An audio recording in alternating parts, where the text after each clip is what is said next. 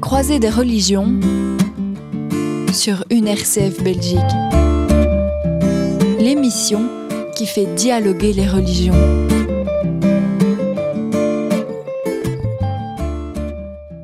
Chers auditeurs et auditrices, bonjour et bienvenue sur une RCF Belgique. Ce samedi 2 avril sera le début du mois du jeûne du Ramadan, un mois sacré pour tous les musulmans et musulmanes du monde entier. À travers ce reportage, vous allez connaître la signification du ramadan, qu'elle soit spirituelle ou même médicale. Pour ce faire, nous avons fait appel à plusieurs experts en religion islamique, un diététicien et un accompagnateur de jeûne pour vous faire comprendre le jeûne sur plusieurs aspects.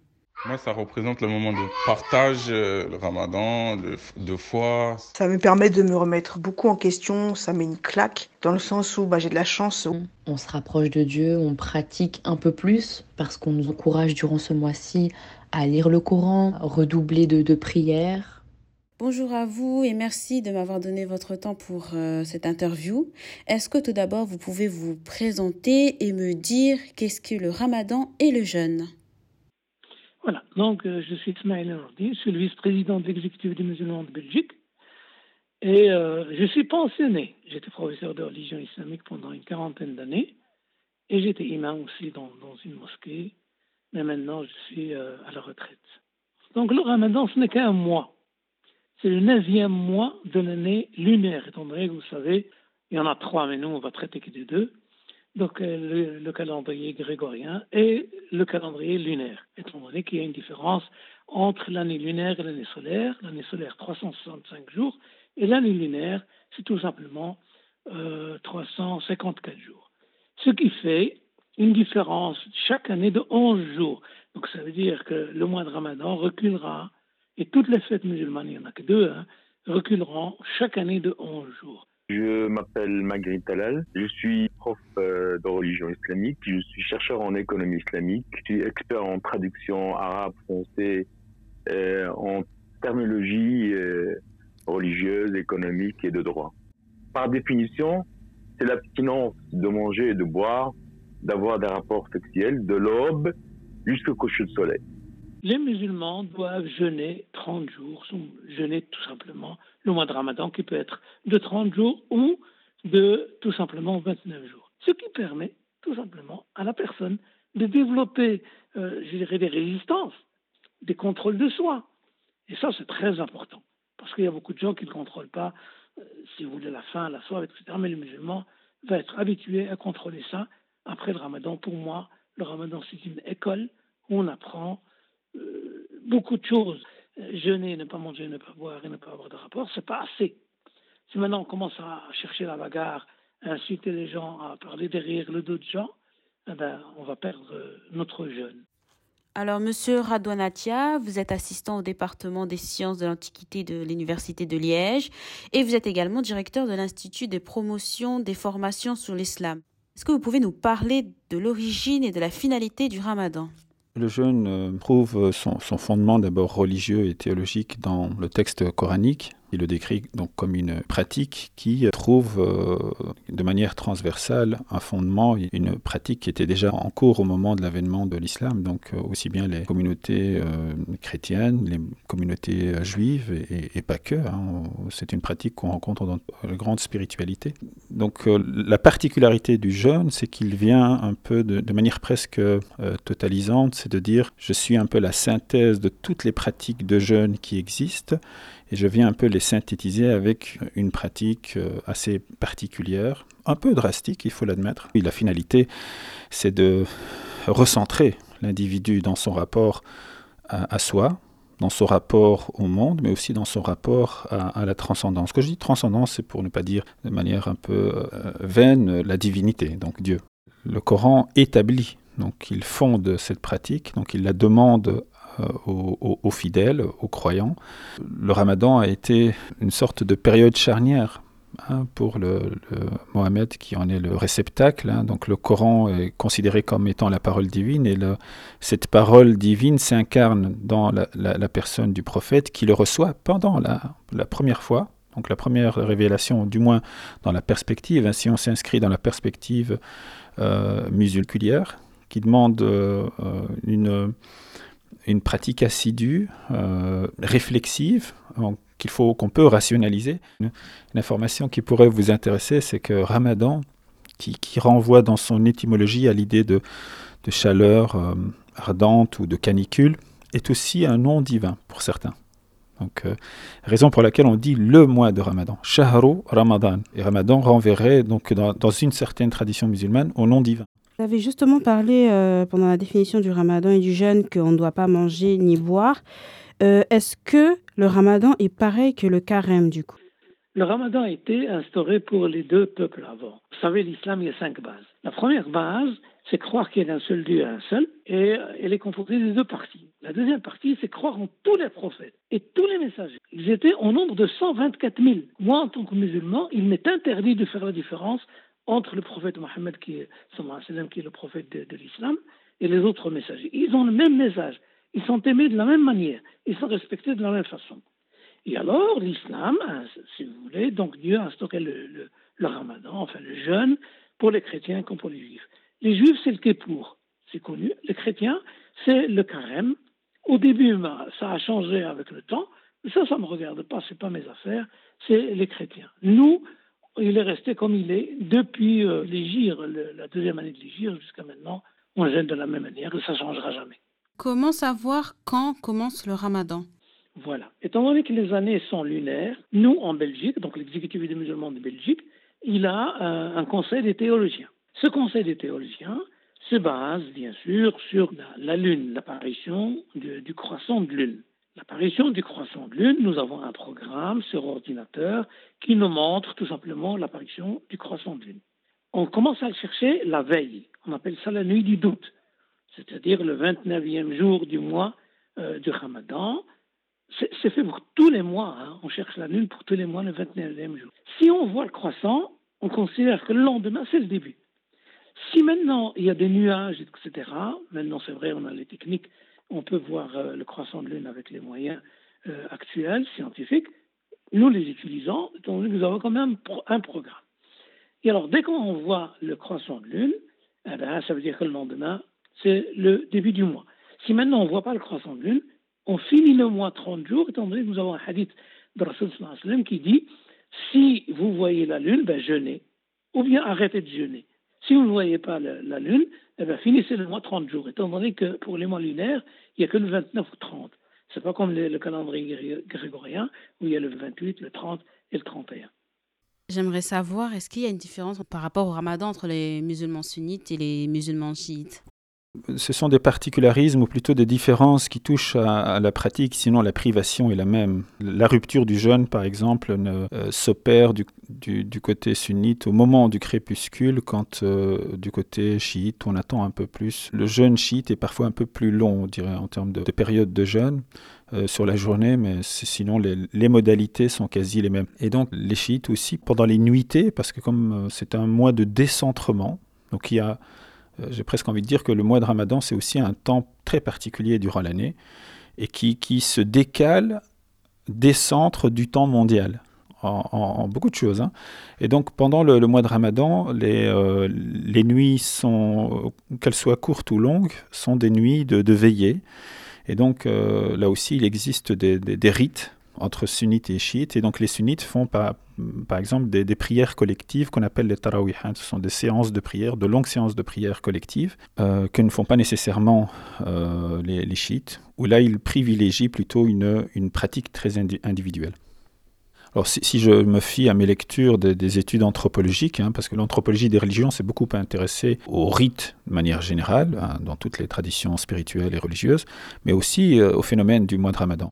Le mois de Ramadan est un fait social et qui est euh, un fait qui permet une sorte d'individuation, donc euh, où la personne est libre hein, de jeûner en réalité, parce que se, priver, c'est pas quelque chose qui est manifeste. Je peux jeûner, et comme je peux ne pas jeûner, personne ne me voit consommer. Donc c'est quelque chose qui a une sorte d'appel à, l'intime. Mais en même temps, on touche à la sphère privée, mais aussi à la sphère publique. Alors dans certains pays à majorité musulmane, il y a des euh, politiques publiques menées on profite par exemple pour la période du mois de Ramadan pour euh, lancer un produit, lancer une émission. Tout devient prétexte pendant le mois de Ramadan, parce qu'il est conservé aussi comme un mois béni. Donc il y a une marchandisation, une sorte de mondialisation aussi. Le, Ramadan participe de tout cela.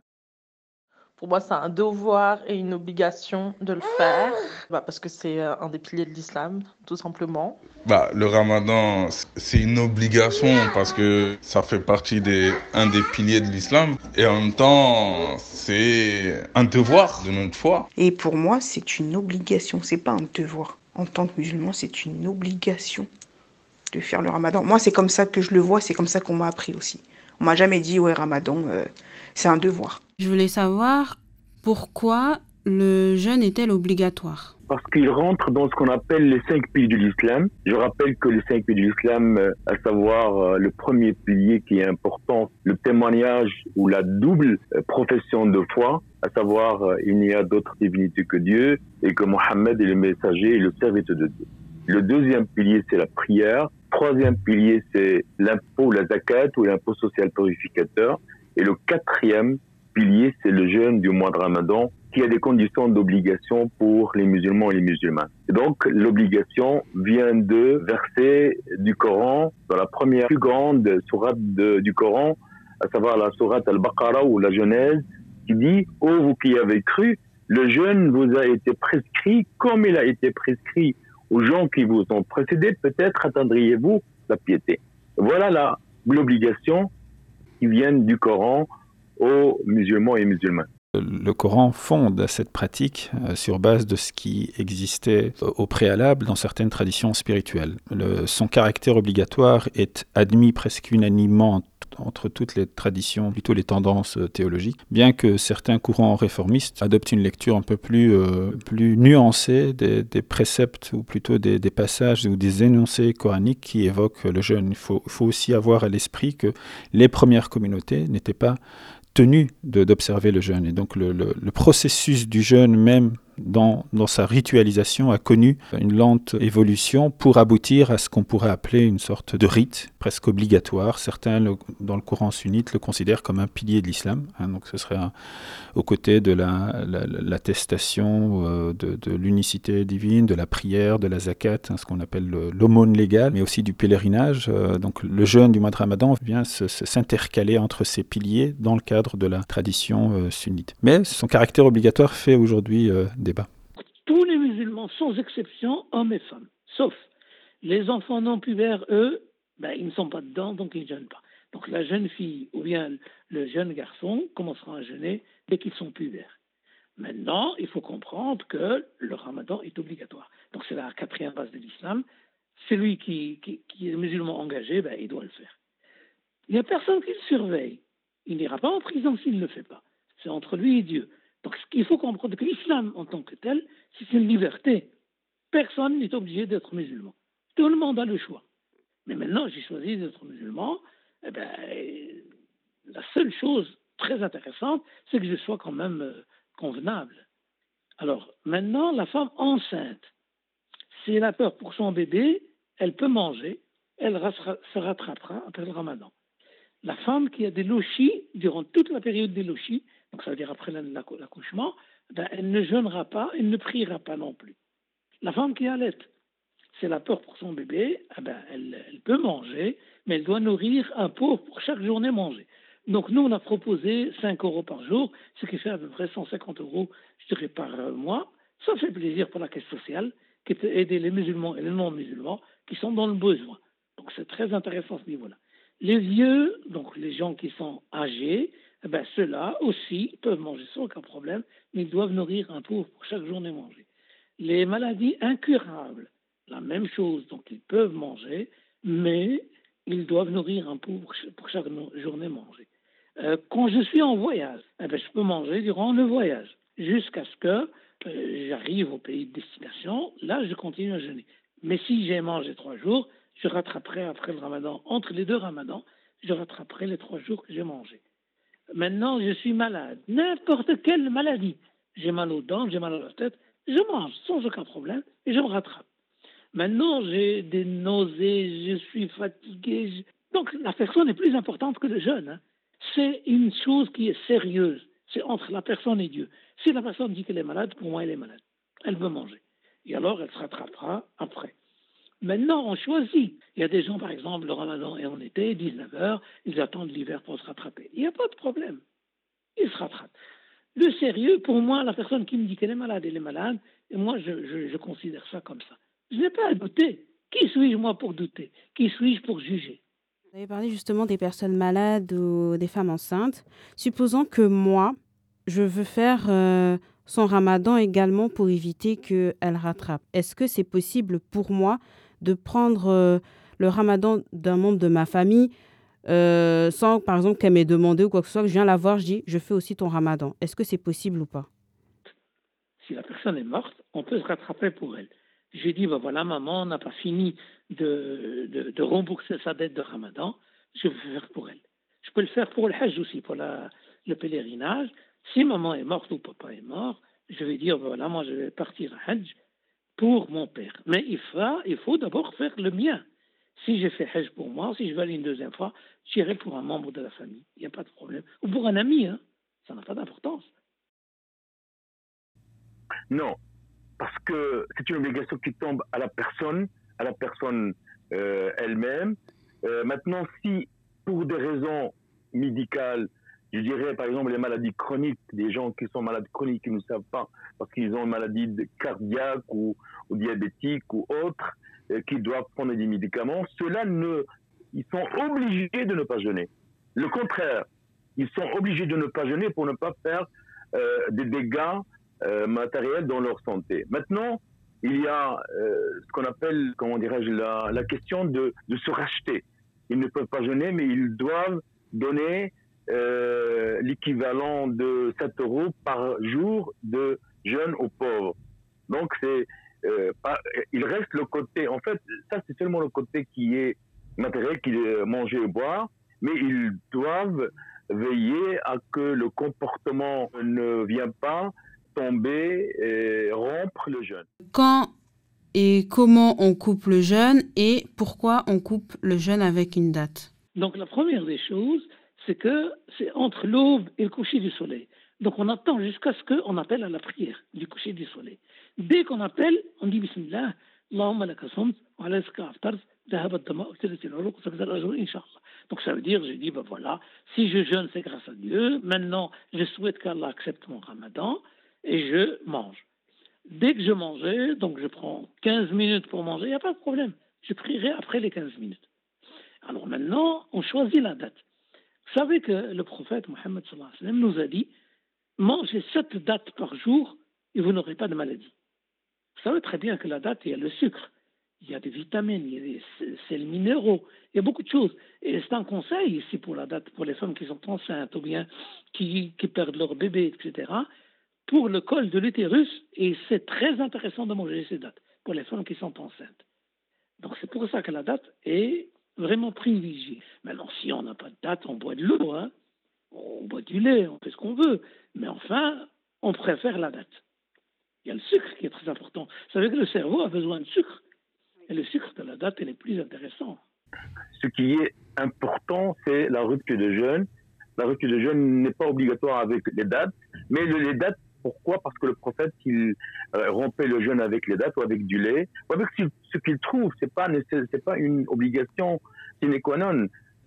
Mais pourquoi les dates? Parce que les dates, il y a de fructose naturels, qui, il y a des glucides qui sont importants pour le corps. Et pourquoi ils rompent le jeûne euh, de point de vue matériel? Pour continuer la prière, parce que c'est un mois spirituel, donc du lecture de Coran, de prière, etc. Et donc le corps est important pour continuer la soirée, parce que c'est pas seulement après le jeûne, je fais ce que je veux. Non, après la rupture, euh, on doit faire la prière, ce qu'on appelle la prière de des veillées de nuit, ce qu'on appelle en arabe tarawih, ça veut dire on va se relaxer avec cette prière et on va lire le Coran, on va, on va utiliser tous les moyens et outils pour s'approcher de Dieu avec ces, euh, ce genre de, de travail qui est aussi une aumône pour le musulman. La rupture du jeûne, c'est un moment privilégié. C'est un moment qui peut être d'une intense spiritualité. Avant de rompre, euh, parce qu'on était dans un long moment parfois de silence ou de, de privation, pour revenir à une certaine matérialité. Donc ce moment charnière peut être aussi un moment euh, jouissif, un moment de plaisir. Mais avant, il est fortement conseillé aux fidèles, avant la rupture, au moment de la rupture, les, moments qui précèdent la rupture, d'entrer en, en, méditation, en prière, de faire un avec soi, avec, avec son monde et prier pour tous les êtres et leur souhaiter du bien. Donc c'est un moment assez particulier. Et, encore une fois, j'insiste, on, reste dans un idéal. La privation fait qu'il y a, il y a un, empressement et, comme je l'ai dit, donc la folklorisation fait que souvent la rupture euh, se déroule face à un faste euh, qui, qui, là aussi, tranche avec l'esprit du jeune, qui est un esprit, euh, je dirais pas austère, hein, non plus à une certaine austérité, mais parfois à une, certaine mesure dans la consommation, qui doit être un, règlement. C'est aussi ça, alors, le jeûne, hein, c'est un dérèglement de la consommation euh, à laquelle on est totalement habitué, euh, parfois presque contraint dans, une société de, de, consommation, et cette frénésie vers la consommation. Donc le mois est venu pour freiner un peu non pas arrêter totalement, mais freiner. Donc la rupture, c'est ce, comme je l'observe hein, dans, les différentes communautés bosniaques, maghrébines ou turques, c'est un moment faste, c'est un moment euh, où, parfois les musulmans, excusez-moi le terme, euh, donnent l'impression de se venger d'avoir jeûné euh, pendant plusieurs heures et, et au moment de la rupture. Ce n'est pas là, on, quitte un peu l'esprit du jeûne, malheureusement. Toujours dans le cas des coupures, si un musulman se lève un matin et boit de l'eau involontairement Est-ce qu'il continue le jeûne ou bien son jeûne est rompu? Non, vous continuez et vous ne refaites pas cette journée.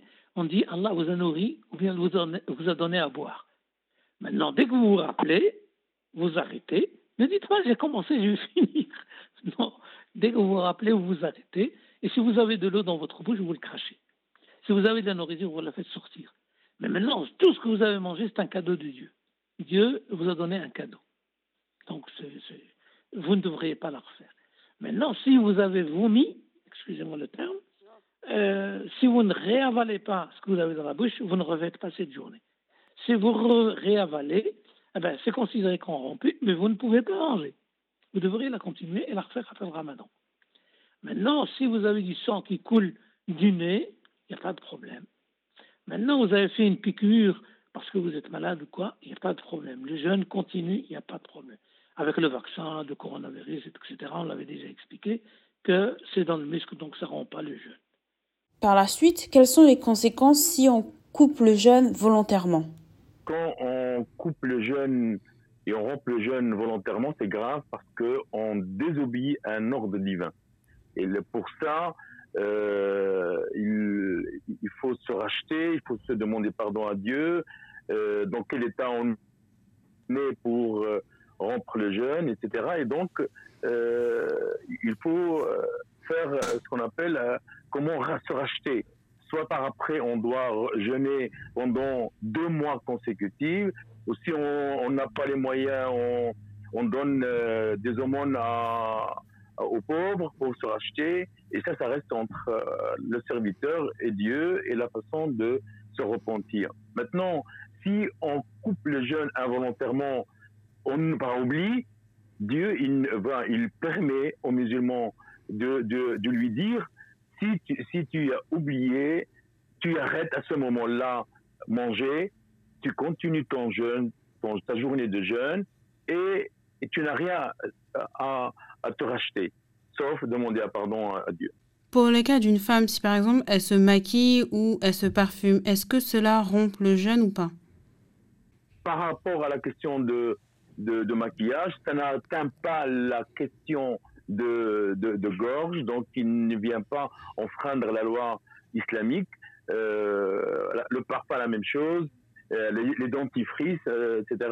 Donc, tout ce qui n'entre pas par la voie gutturale, c'est-à-dire la gorge, qui vient rompre le jeûne, autrement dit, les autres, les autres choses, il n'y a pas de, de problème. Est-ce que pour toi, un musulman peut faire le jeûne sans faire la prière? Faut faire la prière, quoi. Sinon, c'est pas valide. C'est considéré comme un jeûne. Bah, c'est pareil.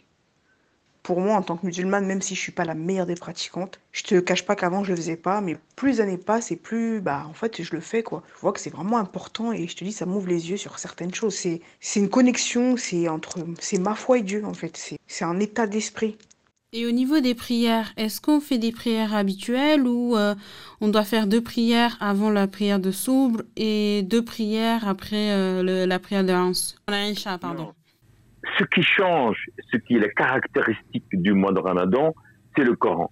C'est le, c'est le mois où euh, l'archange Gabriel a révélé le Coran au prophète Mohammed. Et donc, chaque année, l'archange Gabriel, il vient faire réciter le, Coran au prophète Mohammed. Donc, c'est un mois du Coran.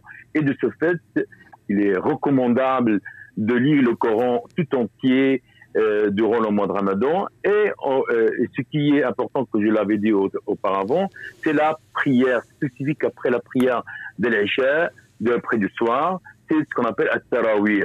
Tarawih vient du verbe se relaxer on vient se relaxer pendant une heure à lire, à écouter le imam qui lit le Coran et qui, à la fin de Ramadan, complète complètement le Coran, la lecture du Coran. Et donc ça, c'est parmi les choses qui sont importantes. Le mois de Ramadan est égal au Coran. le rappel du Coran, la lecture du Coran, l'analyse du Coran, l'interprétation du Coran. Et donc c'est un travail que on a spécifiquement, on peut le faire pendant les autres mois, mais c'est plus concentré dans le mois de Ramadan. Et avant la prière du matin, donc avant d'arrêter de manger, euh, on fait aussi quelques unités, quelques rak'at de, du Coran, on lit le Coran, etc. Le soir, après la prière du soir, et, euh, on, fait ce qu'on appelle la prière de Sarawih. Et avant la prière du matin, le, avant l'arrêt de, avant l'arrêt, avant euh, on doit faire aussi quelques unités, ce qu'on appelle la prière du tahajjud. Donc, c'est la lecture du Coran au petit matin. Ce sont deux choses qui spécifient ce mois par rapport aux autres mois. Donc, nous avons le mois de Ramadan est très important. C'est un mois qui est euh, que Dieu aime beaucoup. Pourquoi est-ce que Allah aime Donc, tous les livres euh, saints, que ce soit la Torah, l'Évangile, le psautier de David, tous ces livres-là ont été révélés pendant le mois de Ramadan. La nuit des destins, eh Allah a révélé le Coran. Ça veut dire les cinq premières phrases du Coran, donc les cinq versets, Dieu les a révélés la nuit des destins. C'est la nuit de la programmation de ce qui va se passer pendant un an. La pluie, les fruits, les légumes, les naissances, les morts, tout ce qui va se passer pendant un an, Rasoul sallam a dit quand j'étais au ciel, parce qu'il a été euh, au voyage nocturne au ciel, il a entendu qu'on dit dactylo. Donc ça veut dire que les anges reçoivent des ordres il y a des, des, des, livrets, il y a des, des, comptes qui sont comptés, qui sont euh, inscrits. Tout est calculé. Tout ce qui va se passer pendant un an se fera durant la nuit des destins, on appelle ça la nuit du destin, la nuit du degré. Maintenant, pour celui qui demande à Dieu quelque chose qui ne fera de mal à personne ni à lui-même, Dieu l'accepte. Vous savez, quand, on jeûne, Dieu accepte les, les, invocations. Vous lui demandez quelque chose à Dieu, ben, jeûnez un jour, même hors ramadan, et Dieu vous le donnera si c'est bon pour vous. Maintenant, quelquefois, on demande de l'argent, mais ce n'est pas bon pour nous. Dieu ne nous donne pas l'argent. Il hein. ne faut pas croire chaque fois qu'on demande quelque chose. Moi, j'ai dit, choisis pour moi je veux avoir de l'argent, mais choisir pour moi quelque chose qui est bien pour moi. Et alors, la plupart des temps, j'ai ce que j'ai. Monsieur Talal, on a parlé de la notion nuit du destin. Pouvez-vous nous dire aux auditeurs qu'est-ce que c'est? Très bien. Euh, la nuit, en fait, euh, moi, moi, je traduis euh, différemment la nuit du destin parce qu'en arabe, c'est la nuit Laylatul Qadr. Al-Qadr en arabe, c'est la valeur. La valeur, en fait, c'est la nuit de la valeur. Pourquoi la valeur Alors que c'est explicite dans le Coran euh, où Dieu il dit ça veut dire on l'a révélé durant la, la nuit de la valeur de décret parce que justement cette nuit c'est une nuit qui est pour Dieu il, il, il fait la prévision d'un nom pour les musulmans et la musulmane c'est cette nuit là cette nuit qui est qui, qui est petite mais qui a beaucoup de valeur justement, donc cette nuit est meilleure que mille mois passés. Pourquoi mille mois? Parce que euh, les, les, les, musulmans, ils ne vivent pas beaucoup dans, dans, leur vie par rapport aux autres communautés qui vivent plus que Et Dieu, il, il voulait donner cette égalité aux musulmans, cette chance de préserver, de réserver cette nuit et de faire tout ce qu'on peut faire pour être proche de Dieu, pour demander le pardon, pour demander une proximité à Allah. Et Allah, il, pour les jeûneurs et que les gens de bonne foi, il leur a donné l'équivalent de 1000 mois. Vous vous rendez compte, 1000 mois, ça veut dire 83 ans et quelques, et quelques euh, mois. Euh, l'équivalent, c'est comme cette nuit, j'ai vécu dans l'adoration de Dieu sans euh, faute, sans erreur, et que Allah il va me donner cette valeur, c'est quelque chose d'inouï. Et donc, je sors euh, un nouveau chaque année grâce à cette nuit, si j'ai si bien profité de cette nuit. Cette nuit, il se trouve dans les dix derniers jours, donc la, dernière décade de, de, de de Ramadan. Cette nuit qui est dans une nuit que le prophète il a dit dans les nuits impaires, c'est-à-dire la veille, la veille de, de 21, la veille de 23, de 25, de 27 et de 29. Et donc, euh, nous devons veiller à que on la cherche dans cette nuit. Et il y y a des, euh, des savants qui disent c'est la nuit de 27 et les gens euh, ils vont espérer euh, le repentir, la récompense durant cette nuit qui est qui n'est pas. Puis, puis cette nuit, c'est la nuit du Coran. C'est là cette nuit que le Coran a été révélé en, premier lieu au prophète Mohammed et c'est pour cela qu'il c'est la meilleure des nuits euh, du, du mois de Ramadan. Cette nuit qui est spécifique que la, ce qu'on appelle la descente des, des anges dans, dans les mosquées, dans les lieux, dans les maisons, où il y a les rappels, il y a la lecture du Coran, il y a de, des allocutions, etc. C'est une nuit qui est réservée justement à la, prière par rapport aux autres nuits qu'on peut le faire seul, mais cette nuit de 27, spécialement 27, les musulmans, ils restent dans la mosquée à, euh, se retirer, à prier Dieu, etc. Donc, c'est une nuit qui est spécifique par rapport aux autres nuits du mois de Ramadan euh, que les musulmans, euh, il y en a la majorité qui veillent cette nuit dans l'étude du Coran, dans le rappel, dans la glorification de Dieu, euh, etc. Et donc, tous les moyens sont bons pour se rapprocher de Dieu.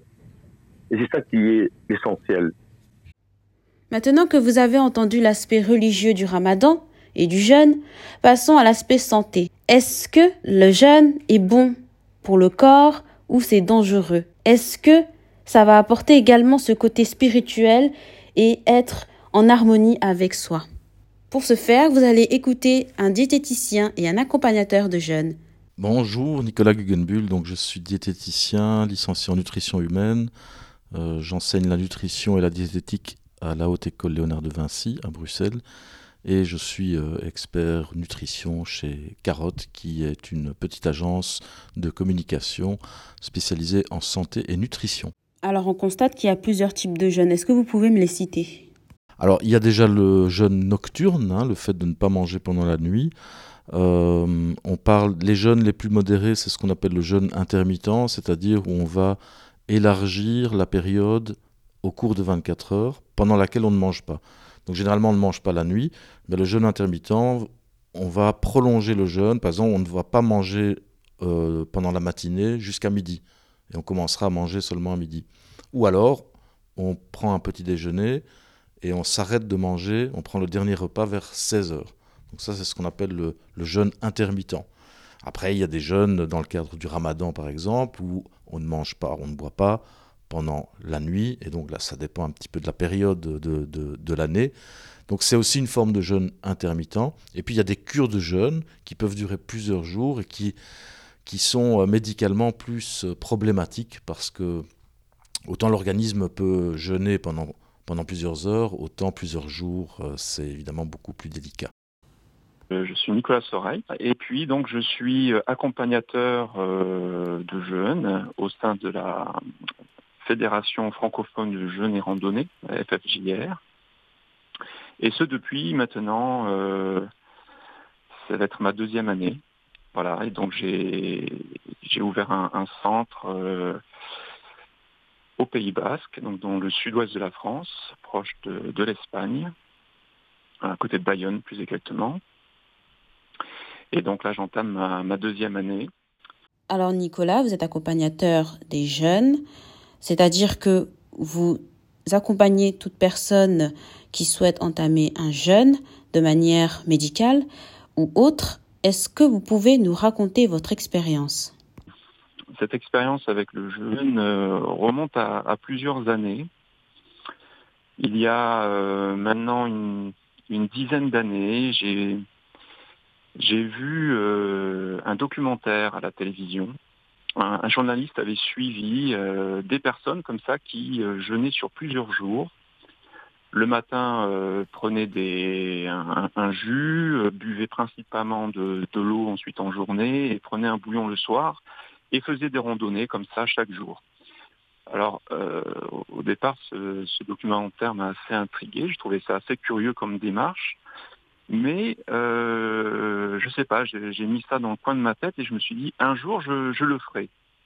Voilà, ça, a attisé en tout cas ma curiosité et ça, ça semé une graine dans, dans ma tête. Et puis, euh, vers 2018, il y a à peu près quatre ans de cela, euh, j'étais dans une démarche, euh, on va dire, de, découverte dans le développement personnel, de différentes, différents outils pour, pour, pour le bien-être.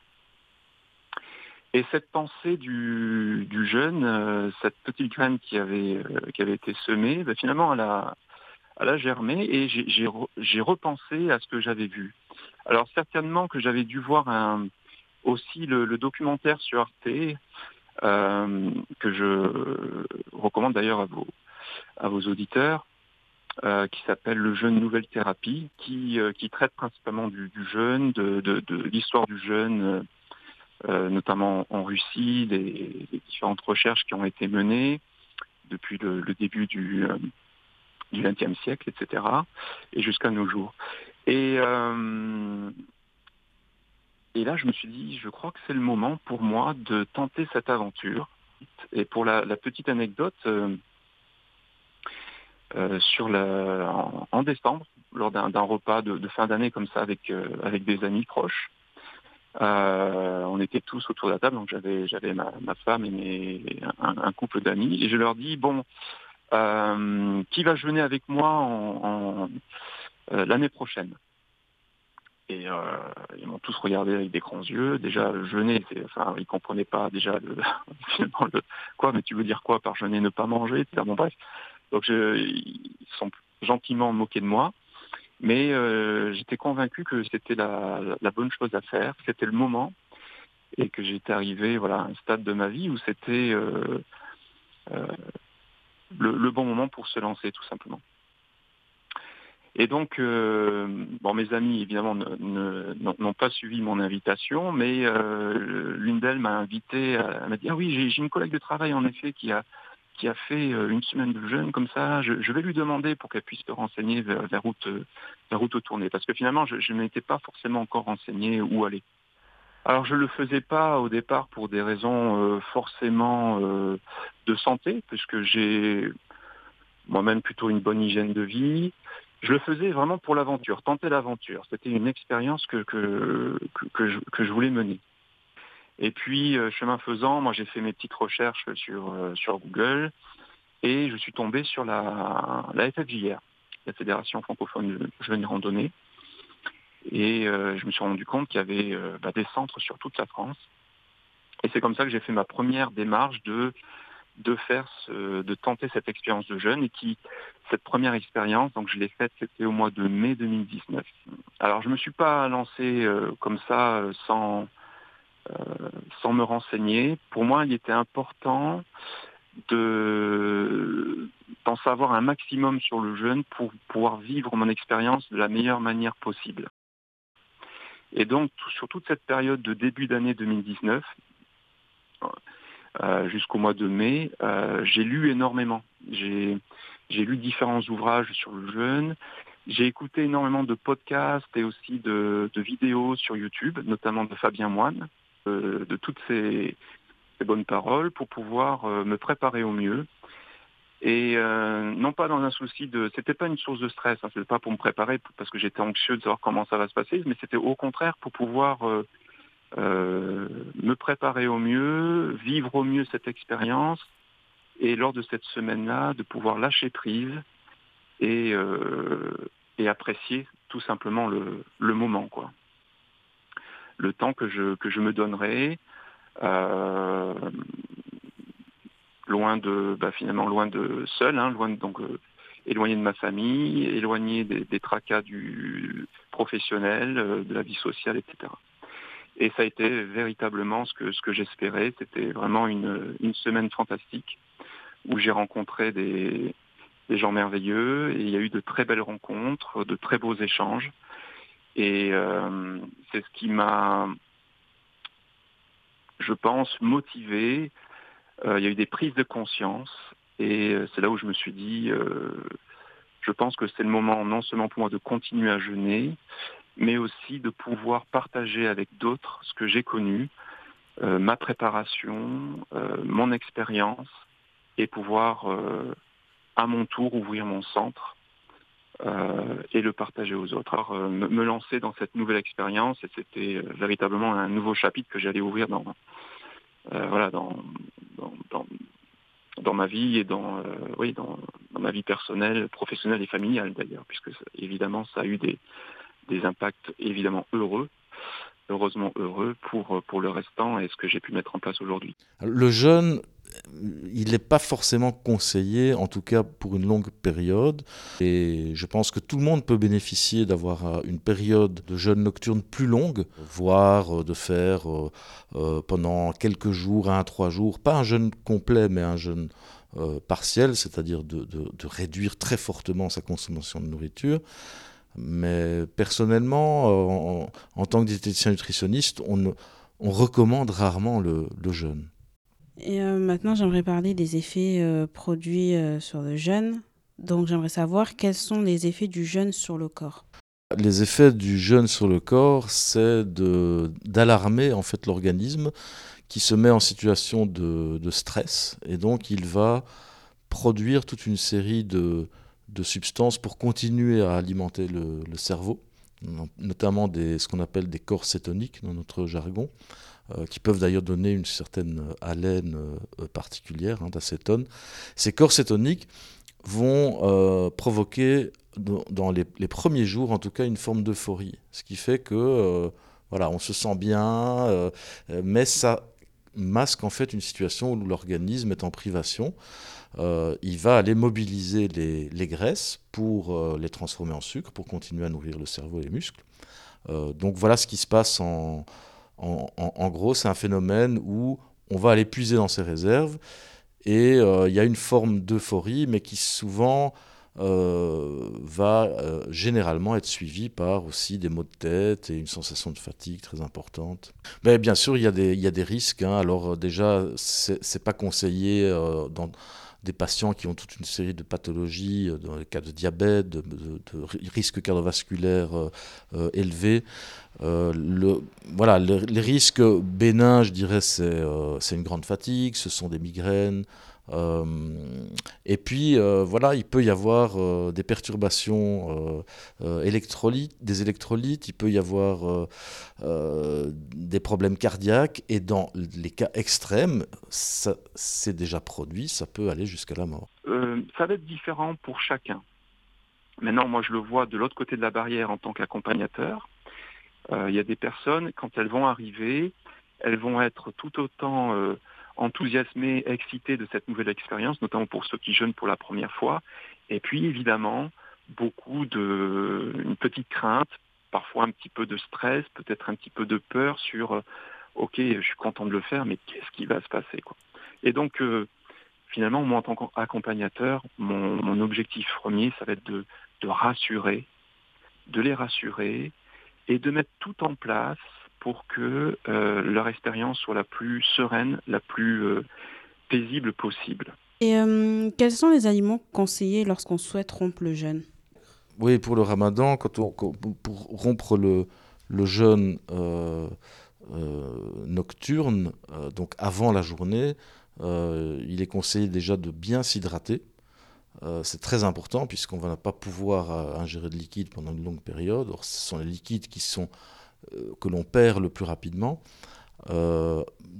s'orienter vers des, sources de féculents, euh, du pain par exemple, en privilégiant des aliments qui sont pas totalement raffinés, au moins partiellement complets, pain gris, pain complet par exemple.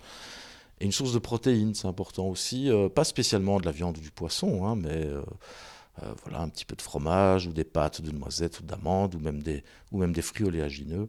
Voilà, donc et, aussi une source de un fruit de préférence entier parce que il va aussi apporter un petit peu de sucre, mais beaucoup de, euh, d'eau et d'électrolytes, potassium par exemple, ce qui va être utile pour la journée. Comme par exemple des pommes Comme par exemple des pommes, tous les, tous les, les fruits de préférence de, de, saison, de préférence frais et de préférence sous forme de fruits plutôt que de, de purée ou autre smoothie ou, ou de jus qui n'ont pas du tout la même valeur, le même intérêt nutritionnel. Lorsque j'ai fait ma semaine de jeûne au mois de mai, un mois avant, je crois que c'était au mois d'avril, euh, donc on est en 2019, Fabien Moine sort un autre documentaire que je recommande vivement, euh, Le jeûne à la croisée des chemins. Et là, c'est un documentaire qui suit aussi des jeûneurs au quotidien. J'ai été le voir un mois avant de faire mon jeûne et donc je savais précisément ce qui allait m'attendre et euh, j'étais vraiment impatient, surtout en sortant de la salle. Le premier jour s'est très bien passé puisque euh, finalement il y avait très peu d'inconnus en termes d'ambiance, de ce qui allait se passer dans un centre, etc. Et ça, c'est un petit peu aussi ma, philosophie de vie. Je, prenais ce qu'il y avait à prendre. C'est-à-dire que je ne m'étais pas imposé quoi que ce soit. Voilà, je voulais lâcher prise et prendre ce qu'il y avait à prendre, découvrir. Donc il y avait toujours avec un esprit de curiosité, et être au maximum. Mon, objet premier, c'était être à l'écoute de moi-même, à l'écoute de mon corps et voir ce qui se passait dans mon corps, comment j'allais réagir, etc. Et à ma grande surprise, bah, finalement, tout s'est très très bien passé euh, lors de ma première journée. C'est là où il y a eu peut-être euh, une surprise, et ça, on, nous y prépare, c'est lors de la troisième journée. Le, carburant normal, c'est le glucose. Et lors de la troisième journée, le corps va aller commencer à prendre dans les graisses. Et ça va être le nouveau carburant pour créer des corps cétoniques qui sera donc euh, majoritairement le, carburant principal du corps pour le restant du jeûne. Et là, il peut, se passer ce qu'on appelle des, crises, ce qu'on appelle des crises curatives. Et euh, physiquement, je n'en ai eu aucune. Simplement, il peut y avoir aussi euh, des crises curatives non pas physiques, mais peut-être émotionnelles. Et c'est vrai que c'est le troisième jour, et j'ai eu ce qu'on appelle euh, dans, le jeûne comme ça le, syndrome des valises. C'est-à-dire que j'étais comme ça, en me levant, j'avais limite envie de, de, faire mes valises et puis quitter le centre et puis retrouver ma famille qui me manquait. Avant de s'engager vers le chemin du jeûne, euh, de s'informer, qui est très important d'ailleurs, mhm, est-ce mhm. que vous avez d'autres notions à prendre avant de suivre ce chemin? Donc pour pouvoir entreprendre cela, il faut savoir que déjà, il y a deux conditions, voire, euh, voire trois, qui sont requises. La première, c'est qu'il faut avoir suffisamment de réserves. Parce que lors du jeûne, le corps va, aller puiser de l'intérieur, va se nourrir de l'intérieur on ne va prendre que, euh, de, l'eau ou des, bouillons euh, clairs. Et donc, le corps va se nourrir de l'intérieur et cela nécessite d'avoir suffisamment de masse graisseuse. Donc, en effet, toutes les personnes qui peuvent avoir des problèmes d'anorexie ou un, bon indice, c'est l'IMC, c'est avoir un IMC supérieur à 18,5. Un autre point très important, c'est qu'avant d'entamer un chemin sur le jeûne comme ça, il faut avoir suffisamment euh, d'énergie, de, vitalité. Qu'est-ce que ça veut dire? Évidemment, il ne faut pas être euh, dans une extrême fatigue avant de démarrer un jeûne. Je parle d'un jeûne long, hein, de, plus de, de 3 à 6 jours. Hein. Il faut, évidemment, faut pas, c'est pas suite à, être en plein burn-out et se dire je vais jeûner. Euh, ou être dans une tension ou un stress extrême.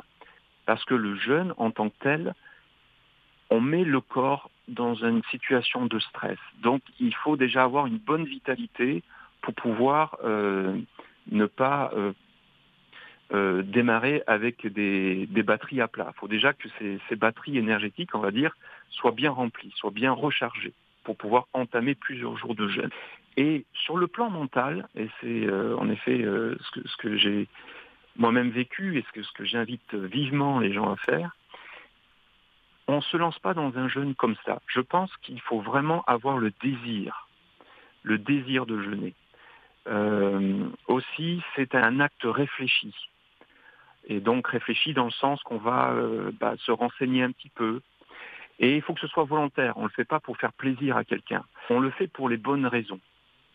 Et ça, euh, c'est pour moi euh, essentiel pour démarrer et euh, pour faire en sorte que le jeûne et la semaine de jeûne se, se déroulent dans les, meilleures conditions. Voilà, ça pour moi c'est primordial. moi je dirais de commencer par une journée sans plus, de, de sauter finalement les repas d'une journée et de continuer à, à, boire quand même, à ingérer de l'eau, mais pas que, euh, idéalement. Euh, alors ça peut être euh, des bouillons de légumes ou de viande, ou des, des, jus, un peu de jus de légumes ou de jus de fruits dilués, surtout pour les jus de fruits.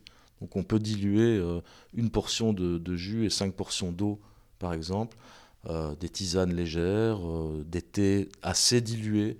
Donc continuer à tout de même assurer un apport en liquide et certains électrolytes. Une dernière question.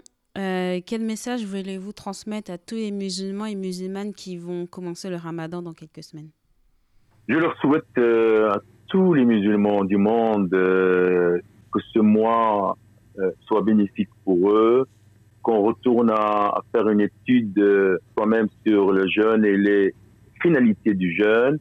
je sais que les musulmans, pendant ce mois, ils vivent plus dur que les autres, mais il y a une récompense. Ce que je souhaite, c'est le bien pour euh, la paix, le vivre ensemble, euh, faire attention à nos voisins. Le voisin, c'est quelque chose que le, prophète nous a conseillé de euh, respecter, d'être solidaire, d'être à l'écoute, etc. Comme le dit le prophète, une nourriture, un repas qui est pour deux, il est valable pour quatre et, un repas pour 4 et les valeurs pour 8, etc. Donc, le partage est très important dans notre philosophie du jeûne du mois de Ramadan, avec tout le monde, sans exception. Moi, je leur dis tout simplement, soyez gentils avec les gens. Changez votre façon de faire et soyez plus musulmans parce que il faut être fier d'être musulman. Moi, personnellement, je suis fier d'être musulman. Pas parce que je suis mieux que les autres. Je ne suis pas mieux que les autres.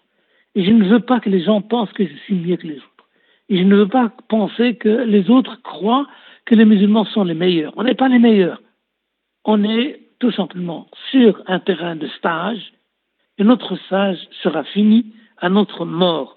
Celui qui réussira, c'est celui qui a réussi ce stage. Et je ne le fais pas pour les autres, je le fais pour moi-même.